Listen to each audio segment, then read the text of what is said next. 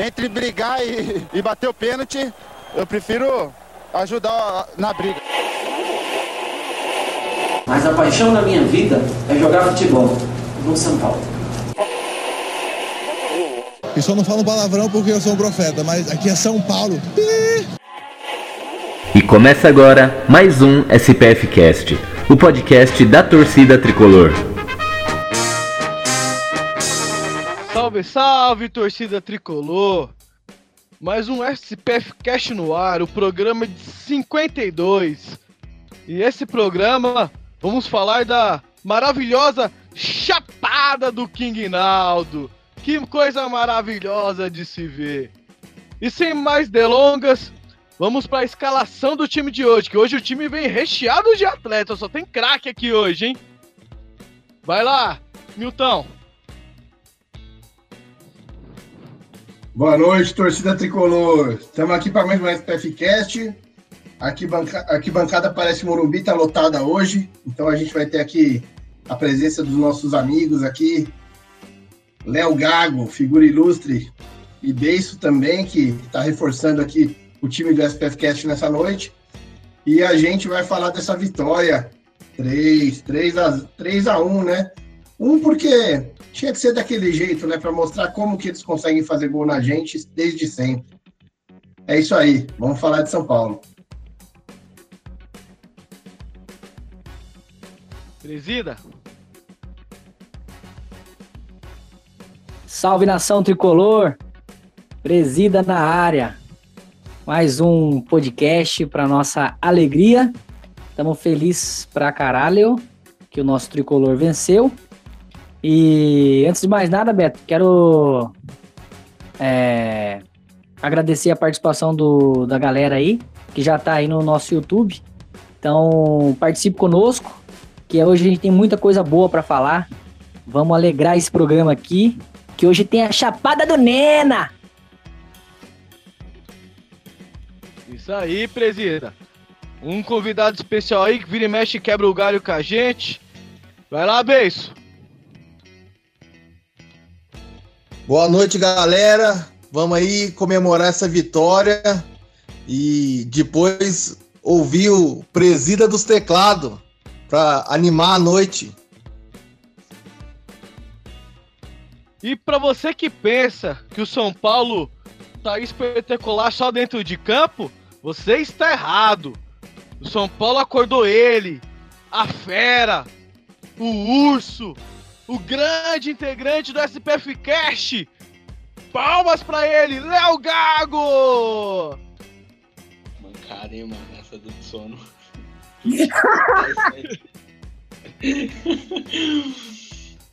Boa noite aí. Torcida do, do tricolor.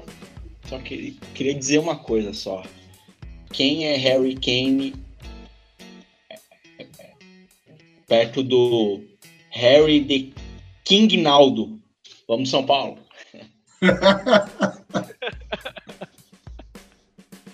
eu Esse programa é impagável. É, é, o Léo ele é espetacular. E eu sou o Beto Silva e bora falar de São Paulo. Interrompemos a programação para um comunicado importante. Você que é ouvinte do SPFcast e gosta do programa, tem inúmeras maneiras de ajudar. Você pode apresentá-lo a um amigo que nunca ouviu, pode compartilhar nossos programas nas redes sociais e também dar 5 estrelas lá no iTunes.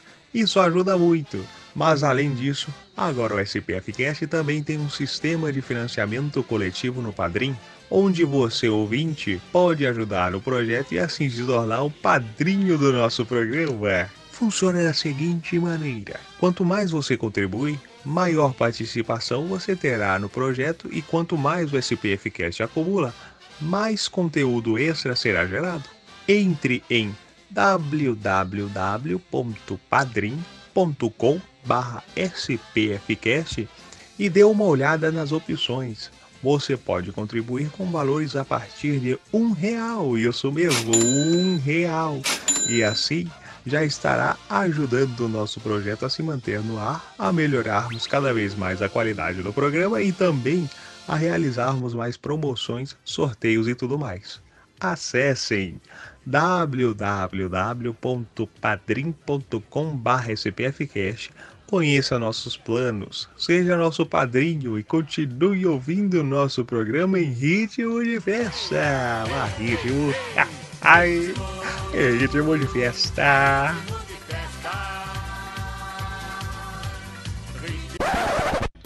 São Paulo voltou da Copa, voltou arrasador. Conseguiu agora sua segunda vitória em cima do, do time da Marginal.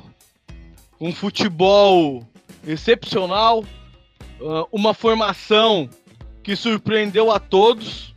E o, e o técnico conseguiu mostrar que tem um elenco na mão, que sabe utilizar uh, as melhores qualidades de cada jogador.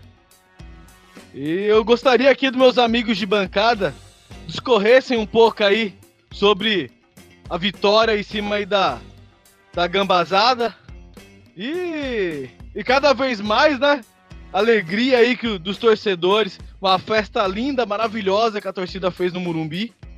E tá sendo assim desde o ano passado, né? Pra muita gente que fala que a torcida do São Paulo é a torcida modinha. Tá aí a prova aí.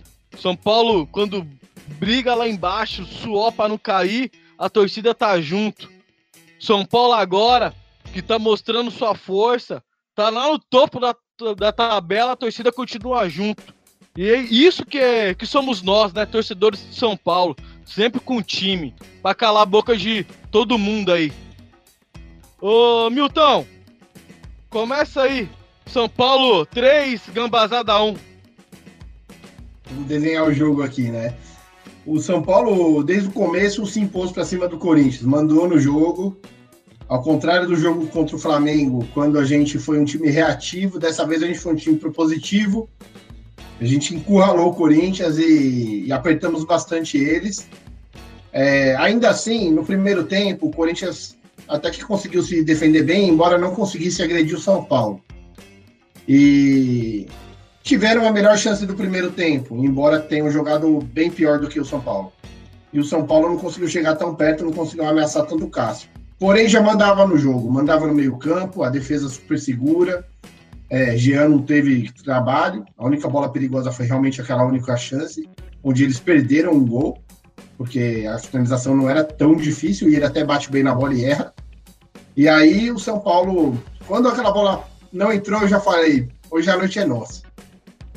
E o juiz estava amarrando muito o jogo no, no, no primeiro tempo, é, deixando eles fazerem cera desde o começo do jogo, e o próprio juiz também retardando a partida, é, fazendo, mandando voltar lance, mandando. É, evitando dar vantagem, mandando cobrar falta quando era melhor dar uma vantagem.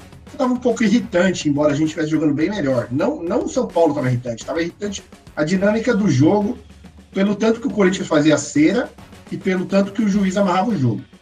Mas veio o segundo tempo e o São Paulo, após uma pressão ali, teve o escanteio. O Anderson, sem risadinha, Martins, fez o gol.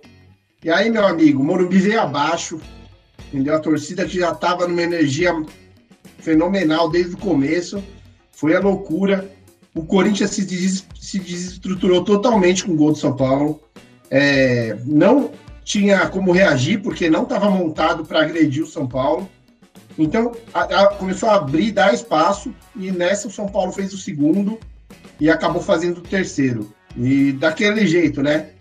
No segundo gol, um golaço do Reinaldo, a lá Nenê. E no terceiro gol, sai um escanteio, o Nenê fica dando tchauzinho para arquibancada, cumprimentou a laranja, cumprimentou a vermelha, conversou com bandeira, quase pediu uma pizza, mas como tinha que cobrar o escanteio, ele resolveu tentar fazer um olímpico. O Cássio deu tapinha para fora, olhou para ele e falou: aqui não. Outro escanteio, bola na área, bate e rebate, sobrou Reinaldo, o Reinaldo bate, frango do Cássio. Aqui sim, Cássio, chupa.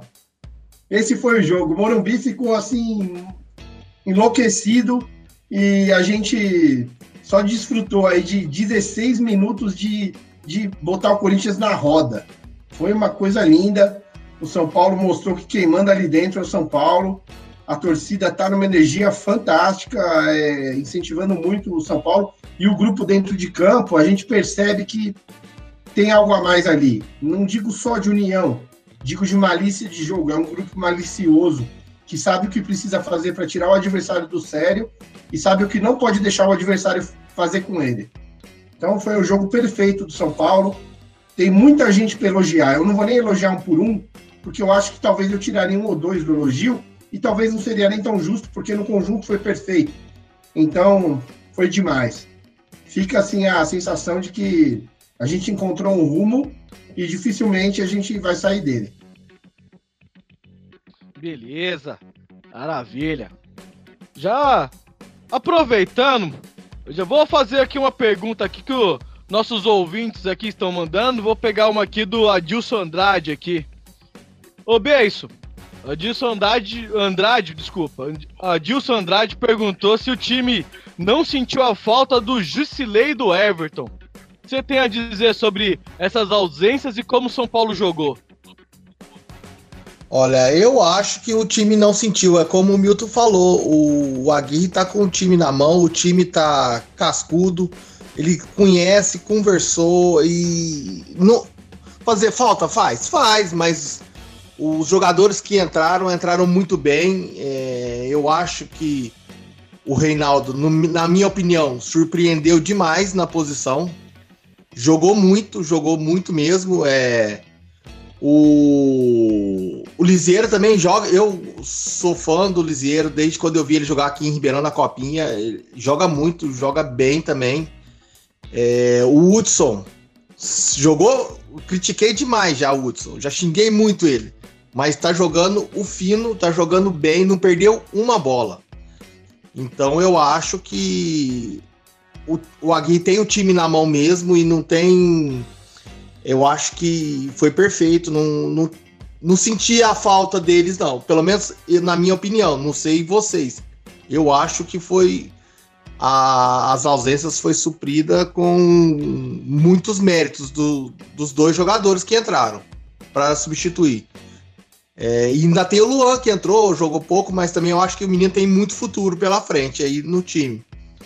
E é, eu acho isso daí. Foi bem pra caramba o time a, a gente pode ver aí que o Aguirre consegue fazer os jogadores entender a sua filosofia e além de entender, os jogadores conseguem transmitir o que ele passa nos treinos para dentro do jogo. Eu acho que essa é a grande sacada, né? Que o time de São Paulo treina de uma forma e os jogadores colocam em campo, os reservas também absorvem esse treinamento e quando surge a necessidade ou a oportunidade deles demonstrarem, eles conseguem entrar em campo e também cumprir a função que o técnico pede.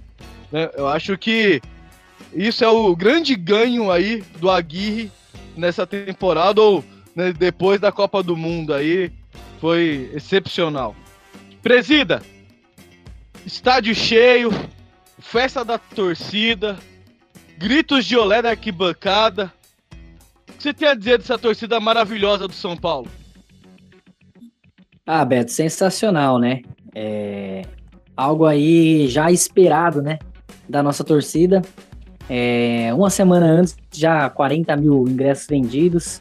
É, mesmo até antes de saber qual seria o resultado do jogo entre São Paulo e Flamengo, já tinham aí, se eu não me engano, era 37 mil ingressos vendidos. Então a torcida comprou a ideia, é, sentiu que o time é, evoluiu, abraçou o time, abraçou o técnico e todo mundo sabe que juntos nós somos mais fortes. Então um uniu o outro e a gente está no caminho certo. Foi uma vitória espetacular. É... Eu acho que no primeiro tempo a gente ficou bem razoável, assim, foi. É, eu acho que foi bem estudado, né, o primeiro tempo. Não foi um primeiro tempo ali onde o São Paulo teve várias chances criadas. Mas eu entendi um pouco a Guirre, porque pela escalação ser um pouco arriscada, né? Eu acredito que ele ele pensou assim: ah, vou eu vou ter uma precaução ali, né, de início de jogo, ver como o Corinthians vai se comportar com essa formação, com o modo que a gente vai jogar, e no segundo tempo a gente vai para cima. Porque se a gente, se, se a gente perceber que do jeito que o São Paulo entrou, o Corinthians vai ficar na dele, não vai atacar muito, vai defender, a gente vai para cima. Então, primeiro tempo ali foi uma ou duas chances criadas de gol, mas no segundo tempo foi um chocolate. Né? No segundo tempo foi era para ter sido mais de três gols, mais de 3 a 0. Tivemos um gol sofrido ali que é estilo Corinthians, né? Ajudado aí pela arbitragem, um gol de mão ilegal. Então, era para ficar perfeito, era para ser os 3 a 0 né? Mas cabia até mais, cabia os 5, 6. Eu ainda acredito que a gente vai devolver aquele 6 a 1 eu, eu, eu não sei esse ano, mas a gente vai devolver esse 6 a 1 aí. Tá perto, já tivemos um 4 a 0 esse 3 a 1 que era para ser 3 a 0 mas estamos aí. É... Vamos crescer, vamos, vamos melhorar. E agora para cima aí do Grêmio. Beleza. Léo Gago, o famoso, ilustre, grandioso participante do SPF Cash. Fala pra gente aí do, do cara do jogo, do cara que meteu a chapada do Nena, o cara que todos os São Paulinos hoje estão aí idolatrando. Todos, muita galera mandando aqui pra gente que nunca criticou o King Naldo, Cristiano King Naldo. Você tem a dizer aí do do monstro King Naldo? Harry the King Naldo. É que eu falo do Reinaldo, né, cara? Eu acho que o Reinaldo, ele. Ele veio aí do, do esporte, se eu não me engano, em 2011, né? Se não, não me. Vamos falar, memória minha, me ajuda aí, eu acho que foi isso. 2011.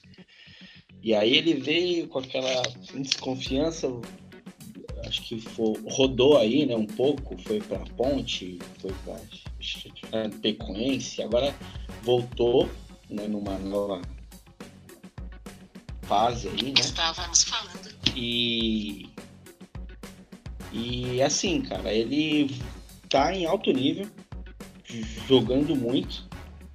E eu acho que ele, não ele apenas, né? Vocês se, se, se, citaram aí já o Woodson. E acho que um cara, um né, outro cara que tá arrebentando mesmo, comendo a bola, eu acho que é um, um tal de Anderson Martins, cara. Esse cara tá jogando muito, jogando demais. Tem tudo aí para esse ano a gente ter melhores resultados aí que em né, outros anos, né? 2016, 2017. Eu acho que é isso. Vamos lá. Vamos continuar, Ô, Beto. continuar nessa raça aí que tá bom. Betão. Diga aí, Milton. Bom, o Reinaldo jogou tão bem ontem que eu acho que merece um capítulo à parte mesmo, a gente falar um pouquinho dele, né? Então o Léo já falou dele, e aí eu vou dar minha impressão sobre o Reinaldo. É, como a gente já falou até em outras oportunidades aqui no programa, a minha impressão pessoal do Reinaldo é o seguinte: o Reinaldo é um cara bastante limitado. Só que ele é a prova de que um jogador esforçado e comprometido com o trabalho dele pode evoluir. Claro que há um limite para essa evolução, e ele tem o limite dele. Mas ontem a partida dele tem que ser muito enaltecida, porque ele jogou além do limite dele. Ele jogou aquelas partidas que o jogador lembra para a vida toda. Então ele está muito de parabéns, porque ele é um cara esforçado.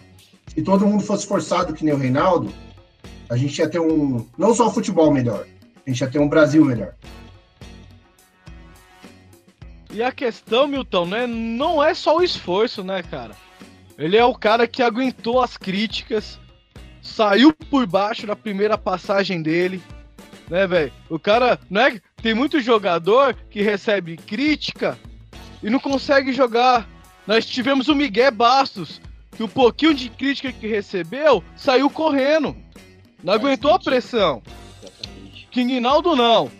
Saiu por baixo, deu a volta por cima, mostrou que poderia ser útil, voltou para São Paulo ainda com desconfiança, porque sabemos, torcedor, nós torcedores são paulinos, cobramos muito dos nossos atletas e querendo ou não a camisa pesa. E ele tá mostrando que ele pode sim ser jogador de São Paulo. E a partida de ontem mostra que ele tem qualidade. E isso ele vai pegar mais confiança ainda. Se o Reinaldo continuar nessa crescente pegar confiança, vamos ver o Reinaldo dos dois últimos anos. O cara que também, além de ser um lateral, poderia decidir o jogo a qualquer momento. Num pênalti, numa falta ou numa finalização de fora da área, sem contar na chapada do Nerla, né? Que chapada foi aquela? Você é louco. Ô Betão, também é o seguinte: é, isso que você falou demonstra exatamente que ele aproveitou as experiências dele nos times de um pouco menor expressão, sem desmerecer os times. Cada time tem sua importância e seu contexto, né? Então a Ponte tem o contexto dela, a Chapecoense tem o contexto dela. Isso não diminui eles. Ela está no momento, quem sabe daqui a muitos anos sejam até maiores. Mas ele aproveitou a passagem lá, nos dois times, para ganhar maturidade. Porque o futebol profissional, ele não é feito só de técnica e de condição física. Ele é feito de cabeça. É por isso que o Hernandes fala tanto do psicológico. Porque o Hernandes sabe que o psicológico é fundamental para o cara conseguir executar dentro de campo, que ele pode. E o Reinaldo, ele se mostrou assim psicologicamente muito amadurecido. Porque o cara sofre críticas. E nem sempre são equivocadas. Mas ele sabe absorver e, e ele sabe fazer o dia a dia dele é, não ser influenciado por isso. Não deve ser fácil. Então, é realmente está de parabéns, cara. Está de parabéns. Fica nosso abraço aqui pro Reinaldo. Que ele continue assim, cara, porque aqui, aqui assim, a gente, a torcida, a gente não espera o São Paulo com 11 craques. Eu acho que ninguém espera isso. Embora seria lindo ter um São Paulo com 11 craques, um São Paulo de 86, um São Paulo de 92. Mas a gente espera um São Paulo de gente comprometida e é isso que esse elenco está mostrando pra gente. É isso que ele está retornando pra gente. A gente sente, a gente entra no Morumbi, a gente vai ver o jogo, a gente sente que o elenco entendeu o recado e sabe da sua obrigação. A gente uma hora vai perder. Vai perder dentro do Morumbi até. Mas não vai ser fácil, não vai ser uma vitória fácil, não vai ser uma vitória sem briga, sem luta. Então, assim, o São Paulo mudou o seu perfil e os jogadores que estão nesse elenco atual é, estão orgulhando toda a torcida São Paulina. Beleza. A, galera tá, tá mandando aqui pra gente, perguntando se com esse elenco o São Paulo vai ser campeão. Eu vou dar a minha opinião aqui e gostaria que meus colegas também comentassem, né? Eu, eu penso da seguinte maneira: calma, torcedor São Paulino, a fase é boa, o time tá apresentando futebol bom, bonito de se ver, aguerrido. Só que a nossa prioridade não é ser campeão, é Libertadores. Temos que ter isso em mente. Prioridade é Libertadores. Campeão se vir, ótimo, maravilhoso. Mas a cabeça hoje é Libertadores. Daqui 10, 15 rodadas, aí a gente vê se vai continuar só na Libertadores ou se vai dar para brigar pelo título. Presida, opinião sobre campeão, Libertadores, o que você acha aí?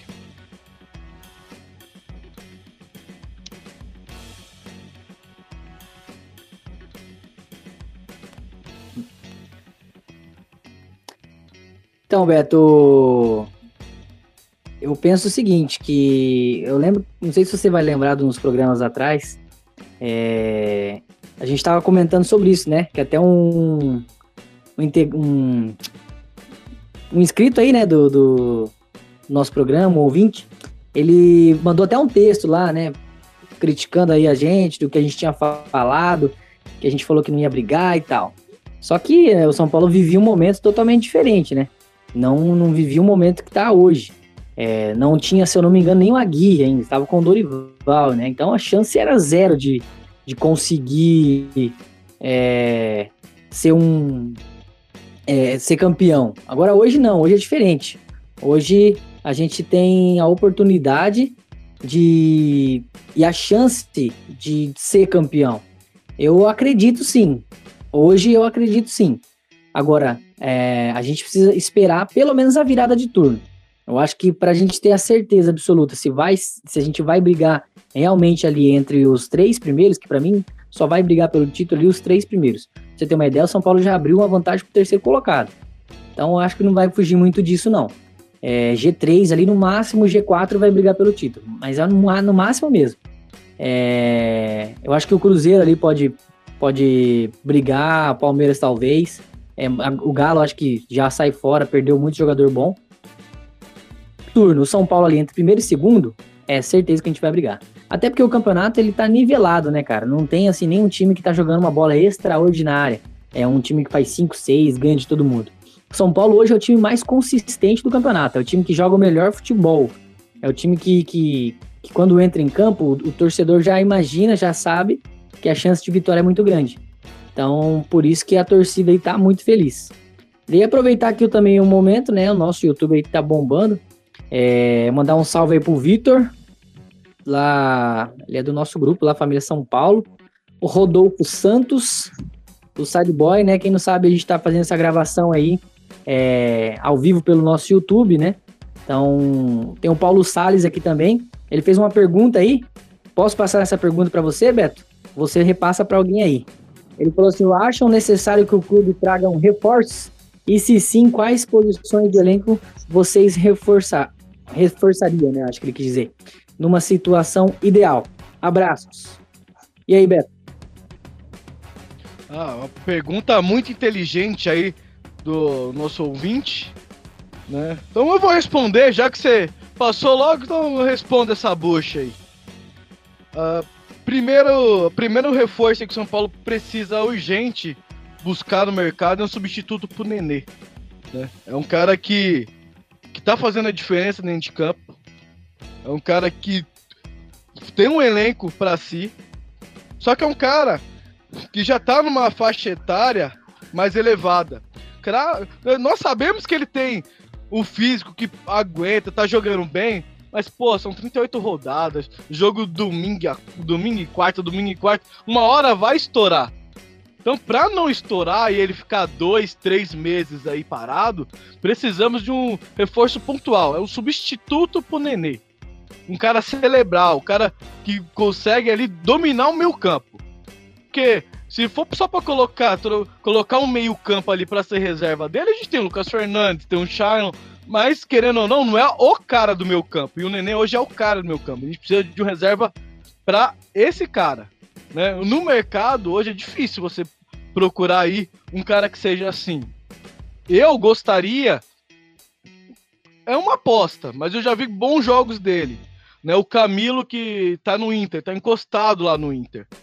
Ele já mostrou seu potencial, tanto na Chape tanto no Botafogo e ele tá encostado agora. Eu acho que era um cara que poderia vir já sabendo que ele ia ser reserva do Nenê e poderia aí suprir uma necessidade aí no jogo de um cara mais rodado, não é mais um moleque. Então, acho que essa era uma contratação chave.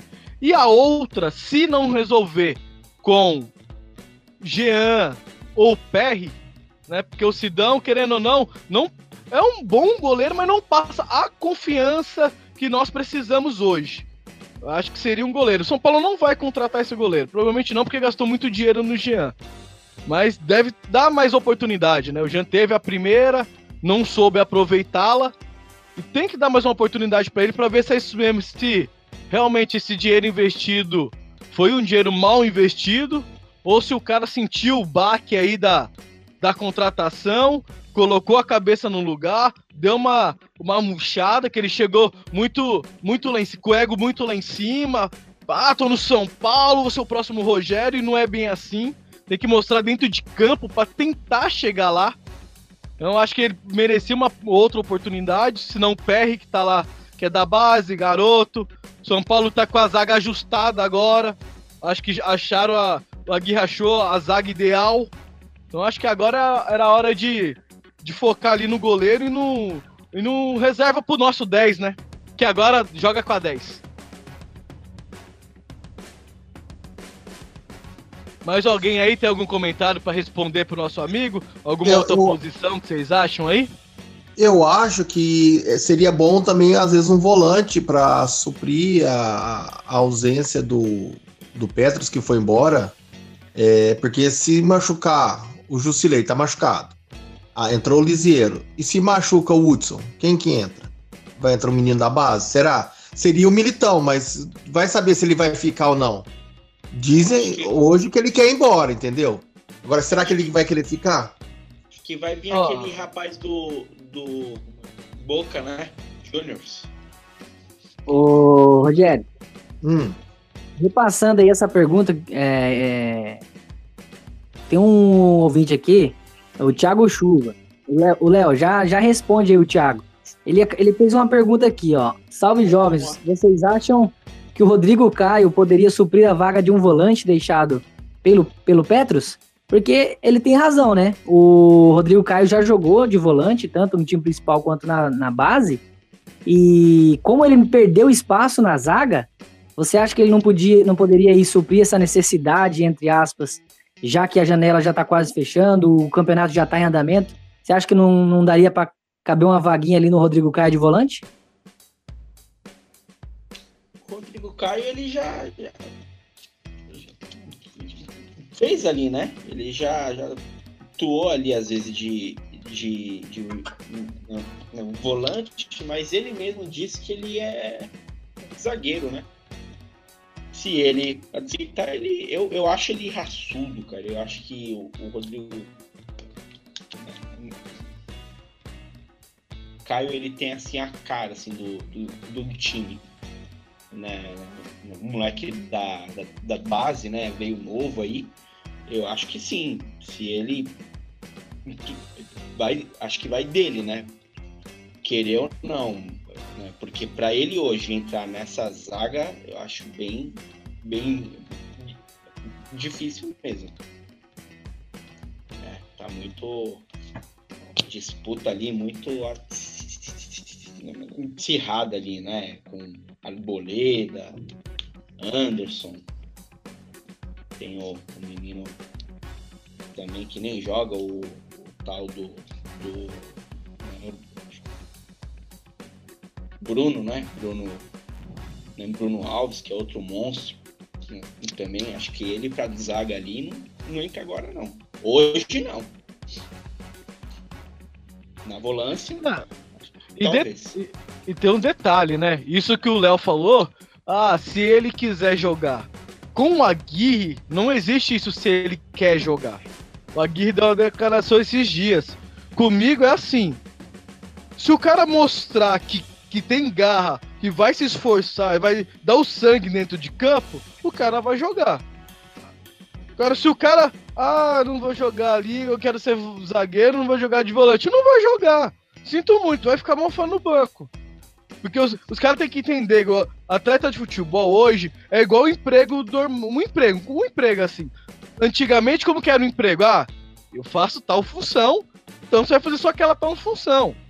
Hoje em dia, o que que. Qual que é o predominante aí, ó, no mercado de trabalho? Você ser proativo, fazer várias funções. Mesma coisa o jogador de futebol.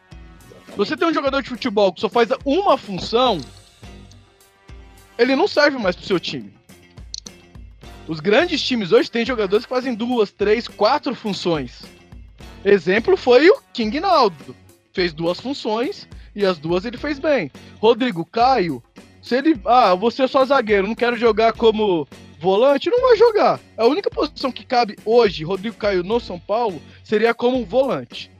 Porque ele tem um bom, bom tempo de bola, tem um passe bom, sabe sair jogando. Se fazer uma cagada, tem alguém nas costas dele pra cobrir. E como ele tava de zagueiro, ele já fez algumas cagadas e não tinha ninguém pra cobrir. O São Paulo foi e tomou o gol. Pra mim, ele. A única posição que o Caio ele é fora do comum, assim, é, de bom pra ótimo seria de volante. Como zagueiro, pra mim é um zagueiro regular pra bom. Pra bom, assim, ele tem que fazer uma partida muito boa pra ser um bom zagueiro. Então, essa é a minha opinião sobre o Rodrigo Caio. Alguém tem alguma coisa pra complementar sobre Rodrigo Caio? Não, é, inclusive acho que ele acho que ele ia pra Copa como zagueiro, né? Então, ele iria como zagueiro, mas não pelo futebol apresentado, só porque o Tite levou uma aqui, outra ali. Aí levou pra testar, porque como zagueiro, pô, Jeromel põe ele no bolso sossegado. Isso aí, o Brasil todo sabe disso. Não dava pro Rodrigo Caio brigar ali pro Jeromel. Eu queria que o Rodrigo Caio estivesse na Copa. Mas no momento atual, eu não merecia estar tá lá. O momento queria... era do Jeromel. Você queria porque você queria que ele fosse vendido. Ah, vai, vai que o Krasnobar lá fazia igual, levava ele também junto com o Cueva, né, velho? É, posso dar uma pitadinha aí sobre, sobre esse assunto? Demorou, Milton. É, bom, primeiro mandar um abraço pro Thiago Chuva aí, que a gente esteve conosco ontem, né? E também é, falar o seguinte, eu, eu, também eu vou na sua linha, Beto, que o Rodrigo Caio só tem espaço hoje nesse elenco atual se ele se prontificar jogar como zagueiro. Zagueiro não, como volante. Então ele vai ter que baixar um pouquinho a bola dele. Porque os três que estavam jogando, o Anderson, o Arboleda, que é um monstro. O Arboleda é um monstro, é um cara assim, cada vez que eu vejo, no campo isso é mais impressionante ainda.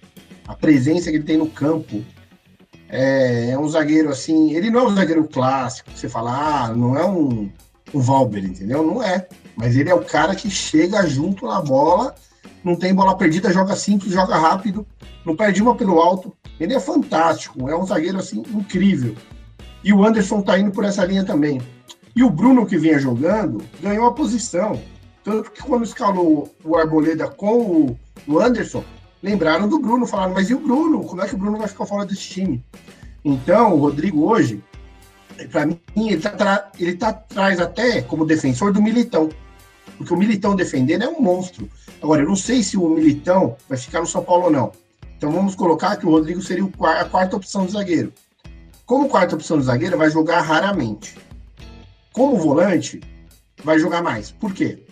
Porque o volante toma muito cartão.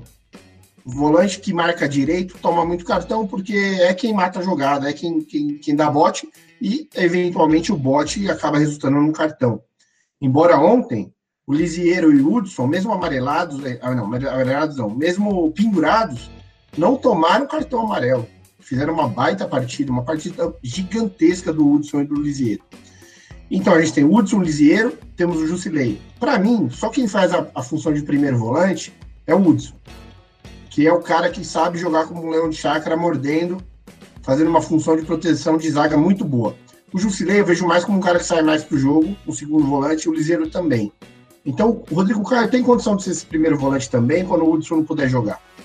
Porque ele tem uma boa recuperação, é, ali na área de meio, de meio campo. Ele, como último, também sempre fica na saudade. Ele tem uma, uma, uma, boa, uma boa mobilidade ali de meio campo, ele tem um bom passe. E ele cabeceia bem também, embora não seja tão bom na defesa quanto o, o, Arboleda e quanto o Anderson Martins. E nem o Bruno também passa mais segurança. Mas no meio, se ele tivesse a humildade de voltar a procurar o espaço dele no São Paulo, pode ser que ele, ele consiga, pelo menos, ser relacionado para os jogos. E, e ficar na reserva e entrar um pouco, ou substituir alguém que estiver lesionado ou suspenso. É isso para ele. É isso para ele. O conto de fadas da seleção brasileira da Copa do Mundo de 2018 acabou.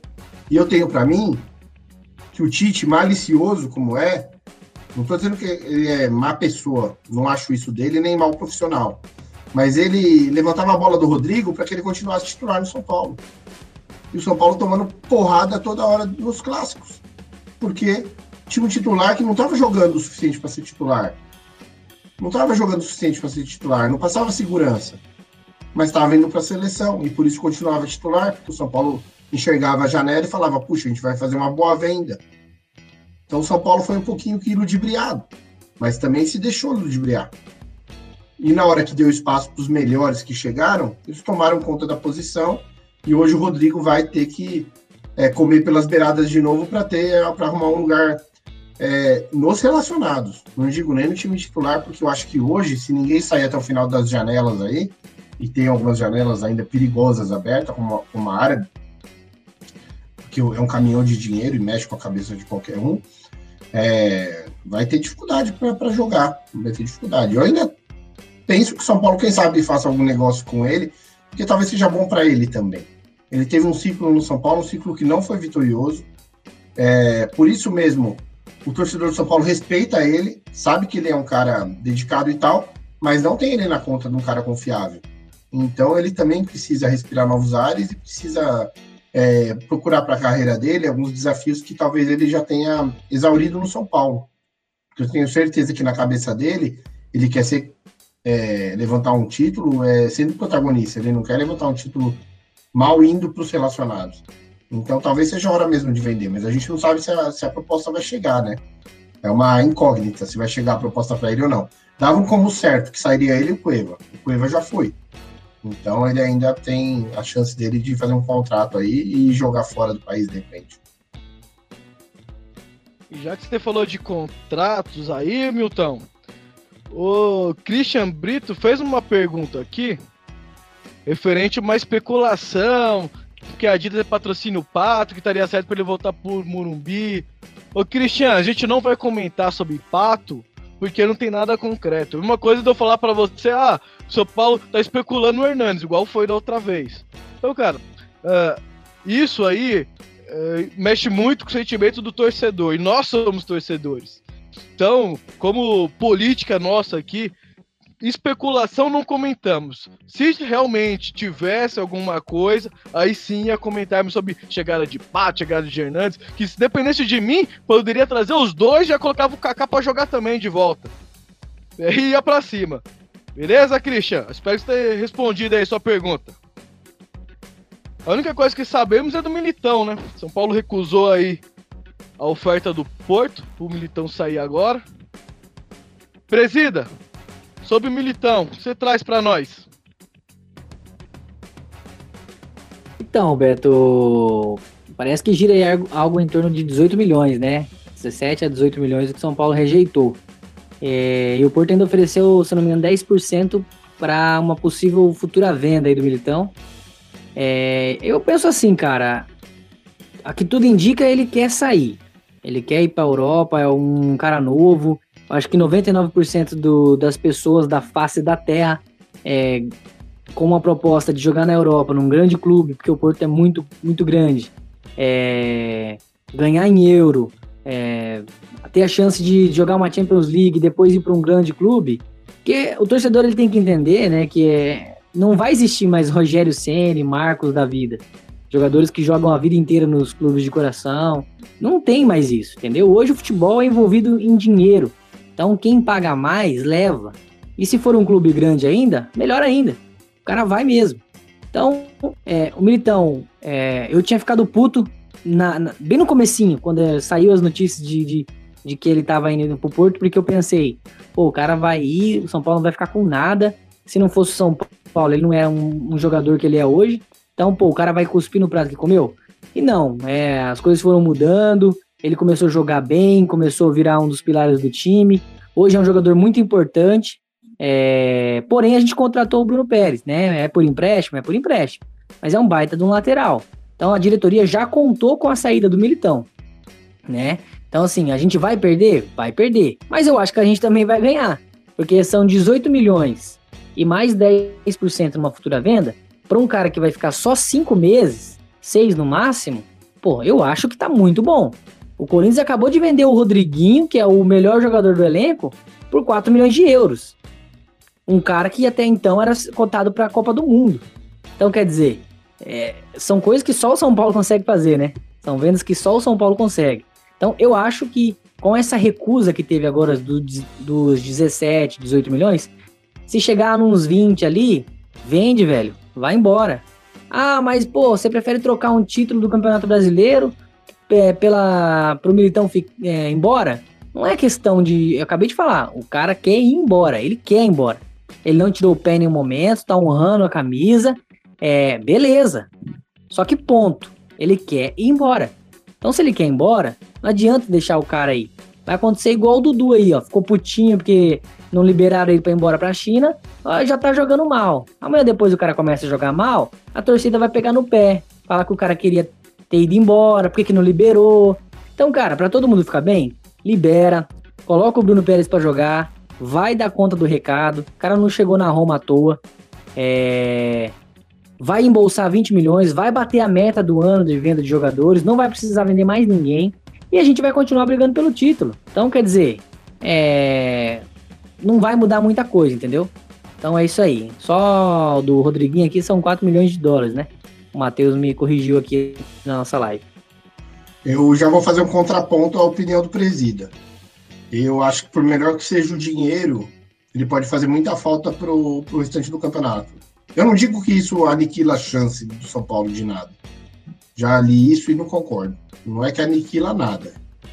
É uma opção a menos que poderia ser usada em diversas oportunidades, porque o Bruno também vai ter a adaptação dele e, e é sempre bom ter opção. Suspensão e, e lesão, pequena lesão muscular e tal, acontece toda hora e a gente precisa de boas opções. É, eu entendo essa, eu entendo que o Raí não é uma decisão fácil, qualquer que seja a decisão, de vender ou de segurar. Porque se você segura, você pode ter o cara infeliz. E o cara infeliz não é bom nem para ele, nem para o elenco, nem para ninguém. Se você vende, você perde opção e o técnico perde uma opção importante. Então é muito difícil a decisão. Eu acho que a vontade do jogador realmente pesa bastante, porque afinal de contas é um acordo comercial, não vai ser de graça. Mas eu ainda, se eu pudesse escolher, escolheria que ficasse, cumprisse o contrato e saísse. Porque eu acho que talvez o, o ganho que o São Paulo pode ter, não só financeiro com a Libertadores, um eventual título sul-americano brasileiro, é muito maior aí do que esses 20, 20 e poucos milhões. Agora tem uma coisa, do, olhando do ponto de vista do jogador, o jogador teme muito nesse momento. Eu, eu acho que o Militão jamais tiraria o pé se ele jogasse nesse final, até o final de dezembro, até o final de novembro, mais ou menos, quando acaba o brasileiro. Eu não acredito que ele tiraria o pé, tenho certeza que ele jogaria normal, como ele sempre joga. Mas uma coisa que fica na cabeça do jogador quando uma, tem, tem uma transação milionária dessa é se ele se machucar gravemente. É um rompimento de ligamento, como o jogador do Corinthians sofreu no clássico, que tira o cara do futebol por sete meses. E para quem está indo para a Europa, é uma coisa que às vezes fica na cabeça do cara. Aquilo que o Lucas fez em 2012 de cumprir, de cumprir terminar o campeonato para ir para lá, poucos jogadores têm coragem de fazer pelo medo de se machucar gravemente e vir a perder um contrato, ou mesmo não perdendo um contrato, perder a oportunidade de chegar lá com tudo no seu melhor momento. Então eu entendo aí que não tem decisão muito fácil não, mas fica uma coisa aqui para mim. Confio muito no Raí, confio muito no Lugano e no Ricardo. O que for decidido vai ser decidido com a, conversando com a comissão, com o jogador. Então, o que acontecer, eu acho que tudo bem, segue o jogo é, não é decisão fácil e qualquer decisão vai tomar porrada de um lado ou de outro. É, eu, eu acho nessa aí, esse enrosco aí todo, que quem ganhar e quem, e quem perder não vai ganhar nem, nem perder, vai perder. Dilma Rousseff. Aí sim. o Léo tomou o, o cargo do presida, cara. Mandou. Pô, eu falei, eu conheço isso daí de algum lugar, pô. Não é possível. que Deus a tenha. E aí, Beijo, tudo bem com sua pessoa? Tudo bem, tô aqui, tô só na escuta. Então tá bom, então já, já, já aproveita e responde duas perguntas aí que você pode responder de uma vez só. Manda aí. Vamos, vamos pegar aqui no nossa, na nossa live. Galera quer saber ali, ó. O Caio tá Dog. Caio Dog perguntou: O que vocês acharam da estreia de Gonzalo Carneiro? Aí o Christian já responde, já manda embaixo assim, ó. O Christian Brito manda embaixo. Galera, se o Gonzalo Carneiro se firmar como centroavante, será que Diego Souza ficará no banco ou teria espaço em outra função? Responde aí, Beijo. Olha, eu, eu, na minha opinião, 10 minutos foi muito pouco para você ver o que a pessoa que também está muito tempo parada mostrar o que para que, que ela veio, né? É, então eu, eu, não tenho uma opinião, opinião, formada ainda. Eu queria ver ele jogando mais para poder ter uma opinião, para formar uma opinião em relação a isso. Agora, é, o, o Diego Souza, se o Carneiro render e for bem, às vezes ele poderia jogar como segundo atacante, mas quem iria sair do time para ele jogar de segundo atacante? O, tiraria o João, o João Rojas, o, o Everton. É complicado. Numa, numa dessa, o Nenê não jogar, pode ser que até ele jogaria no meio campo, que ele sempre jogou também. Mas não sei, viu? É uma dúvida bem cruel para se falar assim, ó, vou tirar esse, vou tirar aquele outro, porque todos estão jogando bem. É, mesmo o Diego fazendo gol, ele, eu, eu acho que ele tem jogado bem, não tá jogando mal. Mas é complicado, hein? Se o Carneiro vir e comer a bola, jogar muito, tirar alguém, algum outro jogador. Só se for o Carneiro jogar pra, pra, pelas laterais também. Falar que ele joga, que ele pode jogar pela lateral também, mas não sei. É uma dúvida muito cruel para mim. Não sei na opinião de vocês. O o Carneiro, ele é veloz, mas ele não é habilidoso para jogar pelas beiradas. É um cara veloz. Ele, para mim, em função, tem que jogar ali de centroavante. Eu acho muito, de, muito pouco provável o Carneiro desbancar o Diego Souza. Por quê? O Carneiro pode chegar, pode começar a meter gol, mas o Diego Souza, ele é muito inteligente taticamente. Nesses dois jogos pós-Copa do Mundo, ele não fez gol. Mas se você reparar o posicionamento dele no campo, ele jogando como um falso 9, as, as melhores jogadas de ataque do São Paulo é o Diego Souza brigando no meio-campo, ou a bola pelo alto, ou pelo, com o corpo dele. Ele ganha a jogada, abre para um dos dois pontas, nesse, por exemplo, nesse último jogo. Ele ganhou a jogada no meio-campo, abriu na direita pro Nenê, que acionou o Rojas. Daqui a pouco, ele tá na entrada da área, a bola sobra para ele, ele finaliza pro gol. Primeira finalização do jogo foi do Diego Souza, vindo de trás. Quanto o Flamengo, ele fez muito isso. Ele engoliu os dois zagueiros do Flamengo, ganhando a bola no meio campo. Tanto estourando de goleiro, como ele protegendo e abrindo essa jogada para dois caras velozes e ele vir de trás. Eu nos acho que. Jogos, nos dois jogos ele fez um pivô muito bem feito, né, Beto? Muito, muito bem feito. Então, taticamente, eu acho muito difícil o Carneiro desbancar ele. O Carneiro, para mim, é uma opção diferente. Ah, Diego Souza não tá conseguindo ganhar essa bola no meu campo, não tá conseguindo proteger. Beleza, vamos pôr um cara de área e vamos usar a bola pra área. Que o Carneiro tem isso. Ele é um cara cabeceador, é um cara, se a bola sobrar ali, ele vai meter pro gol. Nos dois jogos treino, as duas oportunidades que ele ficou cara a cara, ele guardou. Então, muda um pouco a característica aí dos jogadores. Eu espero muito bem que o Carneiro chegue e resolva. Porque aí o Aguirre vai ter duas opções. Vai conseguir mudar o time com uma formação, com dois caras interessantes pro São Paulo. Ah, tem um, uma pergunta aqui do Ramon Silva. Ele pergunta assim: Vocês acham que o Morato pode ter uma chance esse ano? E aí? O que, que vocês acham aí do Morato? Que o Aguirre andou treinando ele no, nos, nos, treinamentos, né? Usou ele bastante aí, onde joga o Rojas. E tem usado ele também na, no brasileiro de aspirantes lá, no Sub-23. É, o Morato ele tá numa condição até parecida com o do Rodrigo Caio. Ele tá voltando da lesão, precisando recuperar seu espaço, e isso vai ser bem aos poucos mesmo. Pode ser aproveitado ainda na temporada? Pode. Vai ser aproveitado a maioria dos jogos? Não vai.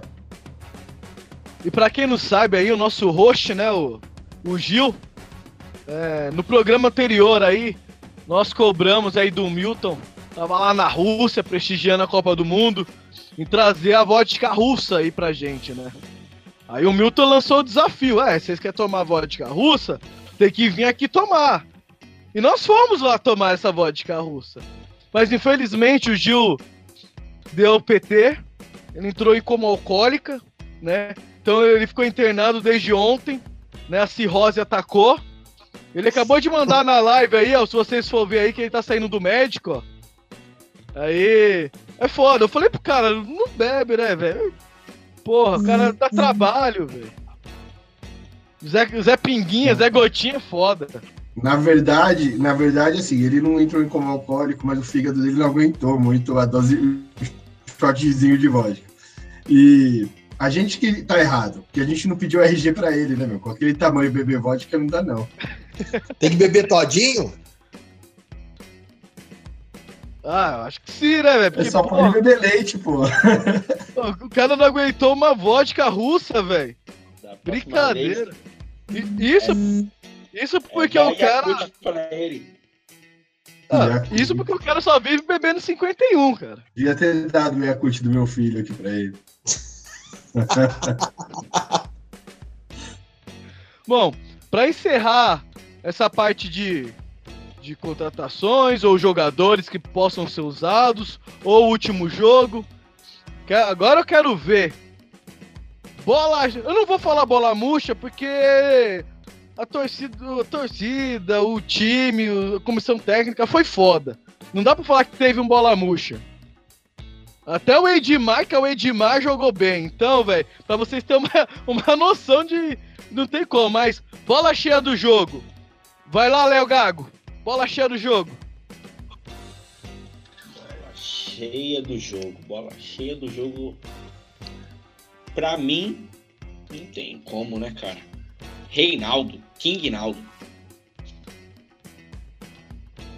Beleza. Rogério, A minha bola cheia também foi o, o King Naldo. É, eu tenho uma bola murcha, para variar, o, o grande amigo dos corintianos, né? O seu árbitro, filha da puta, ladrão, que ajudou eles, né? é, isso é verdade, bem levantado. Milton, Ah, hoje tá difícil de ser diferente, né? Então eu vou dar bola cheia pro Reinaldo. É. Parabéns, Reinaldo. E obrigado. E a bola murcha eu vou acompanhar o beijo, é, realmente é pro, pro juizão lá. Mas acho que eu não vou dar nem pro juizão da partida, que amarrou o jogo, foi um. Filho da puta. Eu vou dar nem pra ele, eu vou dar pro quarto árbitro, aquele cone que fica atrás do gol, que estava de frente pro lance, e no único lance que precisa dele na partida, ele não chama o lance. Então, meu, se ele quer assistir futebol de dentro do campo sem pagar, não vai ser juiz, né, meu? Pô, que- que- aquele quarto árbitro, cada dia mais eu vejo como um fantoche ali para espantar, parece um espantalho no milharal, cara. Só fica ali para balançar e, e deixar os quero-quero não pousar no campo. Então, porra, vai para aquele cara lá que eu não sei o nome, quarto árbitro, você é uma vergonha ser quarto árbitro. E o árbitro principal também, porque não chamou o lance para ele, mas é mais na conta do quarto, do, não é nem, não sei se é o quarto árbitro, não sei como chama aquele cara, vigia, né? Só fala que, que é vigia. Faz sentido, vigia aqui da minha rua só dorme. É, mas vigia o que que é vigia? Não vigia nada, né? Então, ele não vigia, ele assiste o jogo, né? De uma posição privilegiada. Pô, põe só os torcedores ali, então, pra ficar assistindo aquela porra. boa ideia, Milton. Ainda bem que os caras vão vai ouvir isso aí e colocar só os torcedor ali, cara. Acho que aí vai ser melhor. Presida, bola cheia e bola murcha. Ah, vou diferenciar um pouco aí dos meus colegas, como sempre. Eu vou colocar a bola, bola cheia no, pro Anderson Martins. Nosso zagueirão aí que fez o primeiro gol. Primeiro gol dele com a camisa do São Paulo. É, vou destacar porque, além dele ter jogado muita bola, é, ele teve um pequeno vacilo no gol do Corinthians, mas como foi irregular, ele tá totalmente absolvido. Então não teve falha, não teve nada. Foi irregular, foda-se. E ele fez um partidaço, já vem jogando muita bola. E engraçado que quando o Bruno Alves era titular, ele tava no banco. é, assim que ele entrou, cara, ele já tomou conta do, da defesa. A defesa não mudou muita coisa. Então a gente tem um sistema defensivo muito bom hoje. E foi ele que abriu a porteira ontem, né? É, King Naldo já era esperado, mas é, bola murcha, é, bola cheia pro Anderson Martins. E bola murcha pra esse filho de uma puta aí, desse árbitro maldito. Eu quero só que ele tenha pesadelo. É, e que ele sonhe com os cruzamentos do Bruno aí. Pra ele ter uma noite infeliz. Porra, pesado. Pegou pesado, hein, presida? Caralho, velho. Vou nem falar do dele, bola bucha depois dessa sua declaração aí que você deixou pro árbitro, velho. Você é louco. Deixa quieto. Deixa ele bola murcha lá, vou falar mais nada não. Uh, bola cheia eu vou mudar um pouquinho, né? Bola cheia pra mim vai pro Agui. Porque fez uma escalação totalmente que ninguém ia fazer, né? Ninguém ia pensar nisso, pelo menos como torcedor. Porra, é, imagina você, igual eu, tomei um susto quando ouvi. Pô, Reinaldo na frente e Edmar de lateral. Fala, porra, fudeu. Edmar fudeu. E ele acertou, cara. O time jogou muito bem. O que mostra que ele, além dele ter o elenco na mão, ele sabe tirar o melhor de cada jogador. Então, eu tiro meu chapéu para técnico assim. Não é só porque é técnico do São Paulo, que é meu clube do coração. Mas técnico que consegue tirar o melhor de cada jogador, independente de quem é o jogador, eu tiro um chapéu para um cara desse. Então, meu bola cheia vai pro Aguirre. E pra torcida maravilhosa, né, velho? Que festa que fez a torcida do tricolor. Não tem como não falar, né, velho? Foi show de bola que a torcida fez, né, velho? É, é só levantar e bater palma, cara, porque é espetacular que a torcida do São Paulo vem fazendo aí nos dois últimos anos, né, cara? Mostra toda a força e toda a história que o clube conquistou durante todos os anos aí, a força da torcida. É, Beto, eu acho que legal você falar nisso, porque a torcida do São Paulo, ela, ela era um pouquinho acomodada. Ela uhum. achava que, independente do que do que acontecesse, de qual fosse o jogo no Morumbi, principalmente no meio de semana, a torcida achava que não precisava estar tá lá. São Paulo ia ganhar o jogo, São Paulo ia correr risco. E esses anos que a gente passou perrengue, 2016, 2017 foram péssimos, mostrou a importância que tem a gente estar tá lá. Então hoje o torcedor de São Paulo está muito engajado. O vídeo sensacional do pós-jogo que o São Paulo soltou, bastidores, é, ontem bateu 300 mil visualizações. Então a torcida está abraçando o time de um jeito, dentro e fora de campo indo sempre que pode. A gente vê as pessoas, as mesmas pessoas, a gente vê lá sempre. Se você frequentar os mesmos setores, você vê as mesmas pessoas, elas estão indo, elas estão. É um hábito, tá virando hábito estar lá sempre. Então a torcida do São Paulo mudou, ela tá ficando mais aguerrida também. E, e não é demérito nenhum, a torcida está evoluindo. O São Paulo é um clube jovem. A torcida, o perfil da torcida do São Paulo mudou demais dos anos 90 para cá. E graças a Deus está se tornando uma torcida cada vez mais vibrante, uma torcida que é cobra. A torcida de São Paulo cobra pra caramba, porque ela conhece a história e ela sabe o nível do São Paulo. Mas ela está entendendo que ela tem sua parte. A sua parte é muito importante no, no, no todo. Então, ontem, pô, eu vi uma coisa lá no Morumbi, eu confesso para você, que fazia tempo que eu não sentia aquilo lá. As pessoas estavam felizes, pessoas estavam sorrindo, estavam descontraindo no jogo. As pessoas estavam com um sentimento bom. Isso é pela confiança no trabalho desse elenco, dessa direção nova, que a gente sabe que o melhor está sendo feito. Futebol nem sempre você ganha, às vezes você, você joga melhor e perde. E é por isso que o futebol é tão apaixonante. Porque você é o único esporte em que você pode jogar melhor e perder um jogo. E só o torcedor sabe que uma hora ou outra acontece. Só que o torcedor está com uma confiança tal que aquele clima, aquela nuvem cinza que existia antes, ela já se foi embora, entendeu? Tempo bom para a torcida do São Paulo. Manda um abraço para todo mundo que esteve lá e quem não pôde estar também. Um abraço aqui do SPF Cast. O... Tá com é só, só, só uma coisa. Só uma coisa rapidinho. É, eu acho que esse time agora lembra um pouco o time de, do Murici é, 2006, 2007, 2008, é, na garra, na vontade, no, no, na luta. É, tá certo que ainda não ganhou nada, como ganhou o time do Murici, mas eu acho que tá caminhando para lembrar o time sim do Murici, porque você vê, se não é a ajudinha do juiz, era cinco jogos sem tomar gol, nada. É, então a, acertou a defesa como o Murici fez naquela época e, e o agora está acertando o ataque. Eu acho que tem tudo para caminhar para esse rumo do desse daquele time tricampeão brasileiro. Não sei se vai ser esse ano. Esse ano eu acho que é o que o Beto falou aquela hora. É, é um time que briga por Libertadores. Eu acho que se vier título, pode ser que venha da Sul-Americana, que eu acho que é- seria mais fácil do que o, o brasileiro. Beleza. O... Mandar um salve aqui pra galera aqui que tá interagindo com a gente aí. Canal dos Soberanos, um salve. Mandar um salve aqui pro Lucas Santos, Jonathan Bruno, Tricolor Paulista que chegou agora, já mandou vários salve, salve. E é isso aí.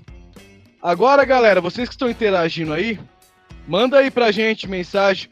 Qual o placar que vocês acham aí que vai ser Grêmio e São Paulo, quinta-feira?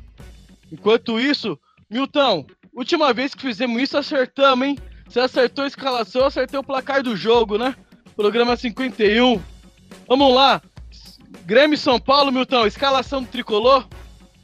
Uh, escalação, rapaz. Aí você não pegou, hein? Mas vamos lá. Eu acho que vai de Sidão. Acho que ele volta, porque o Jean não foi tão exigido, então o Aguirre não vai ter como chegar pro, pro Jean e bancar ele e tirar o Sidão, porque o jogo não, não provou ele e o Aguirre preza muito a coisa da liderança e tal. Acho que o Sidão vem pro jogo.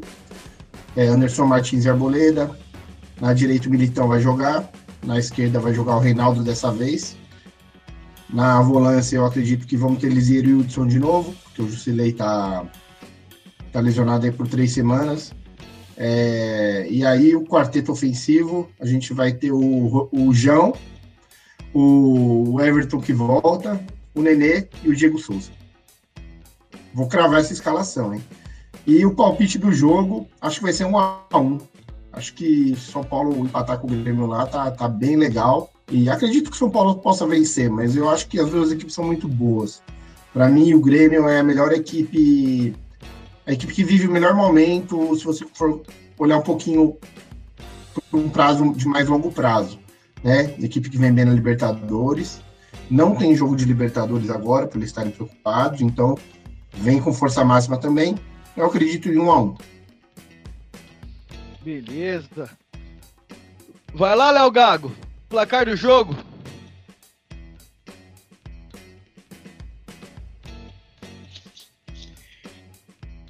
Bom, acho que o, o meu palpite aí 2 a 0 o tricolor. Tem que falar os gols também? Quem, quem vai fazer? Ah, fica à vontade. Se quiser dar um chutômetro aí, fica a seu critério. Acho que Nenê e Diego Souza aí. Acho que eles vão fazer os, os gols aí dessa mais uma vitória, né? Tomara que os mulambos percam e a gente assuma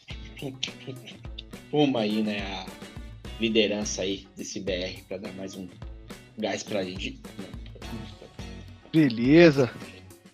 Beijo. Meu placar, eu tô na dúvida é, entre 1 a 0 ou empate, mas é, eu acho que eu vou na do Milton também, vou pro empate. É, 2 a 2 torcendo pro nosso grande goleiro Sidão não espalmar para pro meio da área, né? Mas vai, vai para um 2 a 2 Beleza. Ó, e falar em beijo, tem um, um, um parente seu aqui, ó. Herbert Beiço, Caruaru, manda um salve. Falou que é tricolor doente, é um parente seu aí, ó. Outro beiçudo? Outro beiçudo. Beleza. E só pra, pra não esquecer, eu esqueci de mandar um salve aí pra galera do Jabaquara aí. Ouvinte nosso. Salve pra vocês também aí. Sidney, do, Sidney Anjos também, a Leia participou, já até mandou o placar dela. Beleza, galera. Isso aí. Interação tá boa hoje. Presida, placar do jogo. Cara, eu acho que vai ser 1x0. Com o gol do Diego Souza, lei do ex. Eu acredito muito no 1x0 pelo simples fato, cara, de o Grêmio ele vai vir pra cima. E é tudo que o São Paulo vai querer. É, é o jogo que o São Paulo mais gosta. Que o adversário venha pra cima e o São Paulo vai e mata o jogo no contra-ataque. Porque o contra-ataque do São Paulo é praticamente mortal, né? Então, quando o São Paulo chega muito próximo da área, a chance de fazer gol é muito grande. É o time que precisa finalizar menos para fazer um gol, né?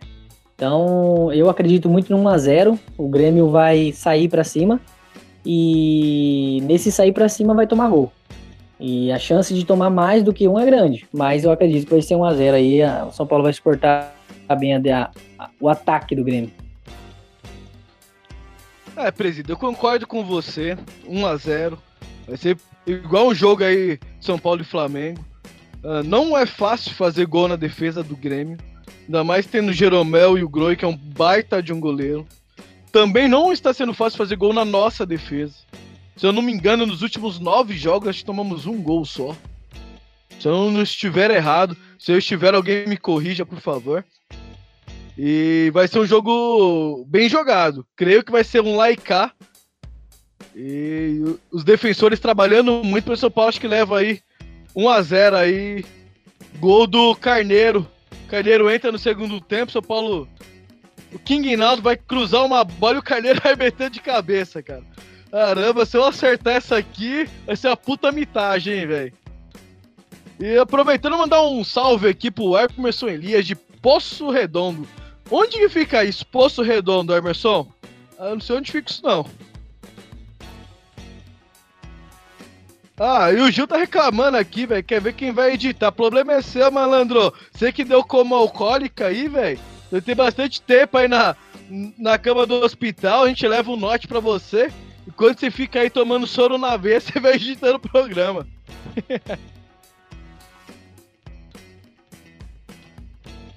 Galera, acho que, que abordamos aí os assuntos do São Paulo da semana do próximo e, jogo. Betão, quinta-feira tem saideira, né? Quinta-feira tem saideira. Depois do jogo com o Grêmio. Vai estar aí com uma live aí para comentar o jogo contra o Grêmio. Não sei se nossos ouvintes aí chegaram a ouvir nosso Saideira. Saideira é um, um projeto novo aí da SPF Cash. Gravamos o, o primeiro pó, o pós-jogo contra o Flamengo. Então, Foi se um você sucesso. não ouviu, se você não ouviu ainda, vai lá, escuta, tá bem bacana. É... Por que gravamos o Saideira? Porque nós somos torcedores, né? Então, compartilhamos com você o nosso momento pós-jogo, como ficamos após o jogo, né? Estávamos bem elétricos, bem animados. Foi o jogo do cacete. Desculpa o termo, mas foi do cacete o jogo. E se você não escutou, vai lá, escuta e se prepara que quinta-feira vai ter Saideira 2. E se quiser, no mesma vibe, né? Vibe de vitória. Ô Milton, considerações finais? Vamos lá, considerações finais. Primeiro eu queria é, mandar um abraço aqui pro Beijo, que participou com a gente, ele acabou de cair. Ele pediu para mandar um beijo para a filha dele, a Liv. Então, um beijo, Liv. Um abraço aqui dos São Paulinos, aqui do SPFcast.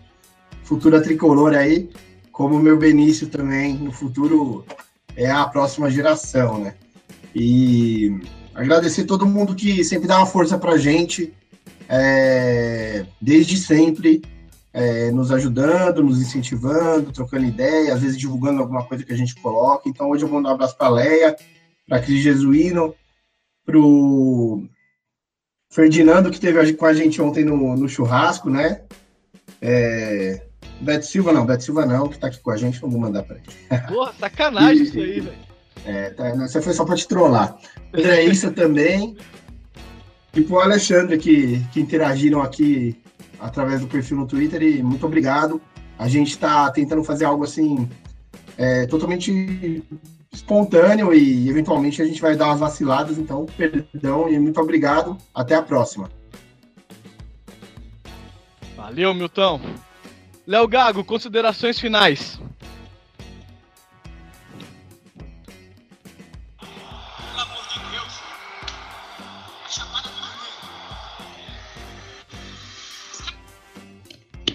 Essa aqui ficou pra história, hein? Não sei se, se, se deu pra ouvir aí.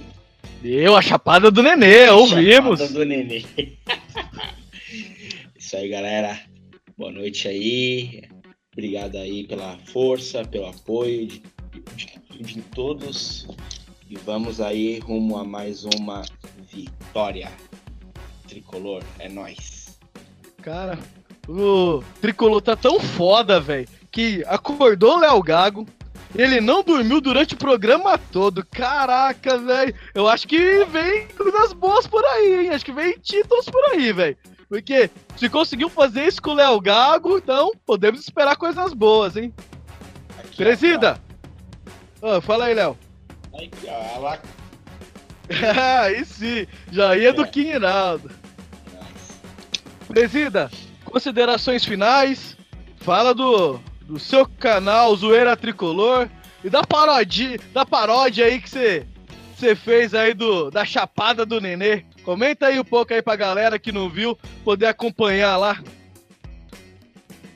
Ah, ficou da hora, hein, mano. O, o cantor não ajudou muito, não, né? Que a gente não conseguiu contratar dessa vez, né? Os caras começaram a pedir muito alto, né?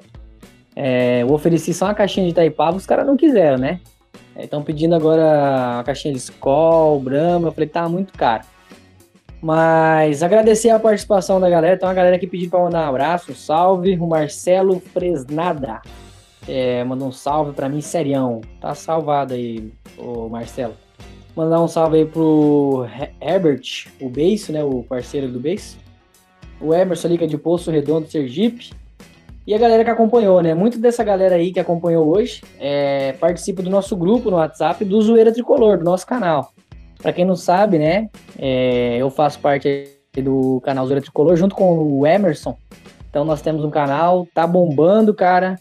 É, fizemos uma paródia aí contra o Flamengo, né? É, vai ficar só no cheirinho, din din din, mulambim só no cheirinho. E agora a gente fez a paródia contra o Corinthians, né? É, da Chapada do Nenê. Então quem não assistiu, corre lá no nosso canal, Zoeira Tricolor SPFC, que tá da hora. E agradecer a participação de todos mais uma vez. É, contamos com vocês na, no próximo programa, se Deus quiser, no Saideira. Estarei com vocês e com essa galera fodástica do SPF. Valeu, um abraço. Obrigado, galera. Esse daqui foi mais um SPF Cash, de programa número 52. A Chapada do King Inaldo. Linda, maravilhosa.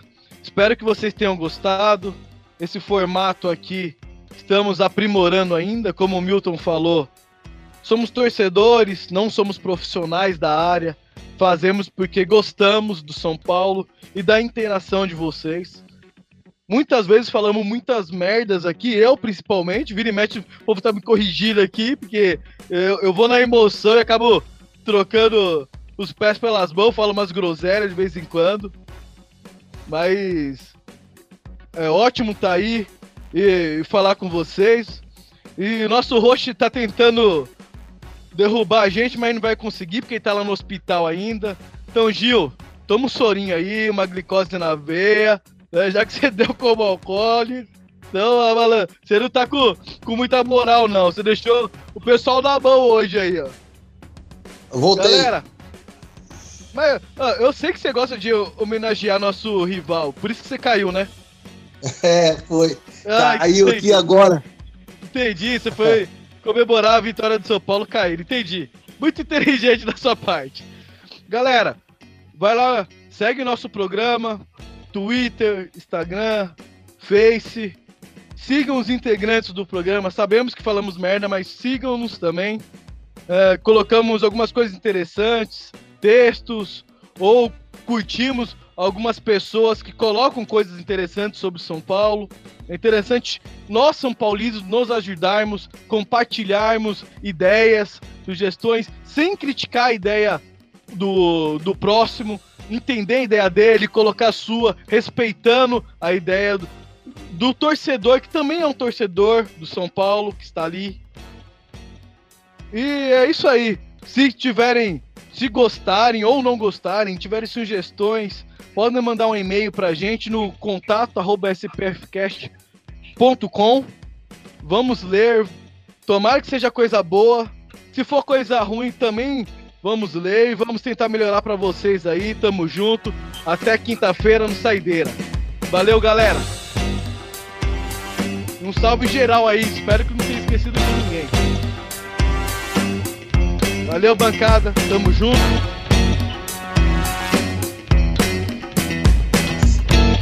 Valeu, galera. Até mais.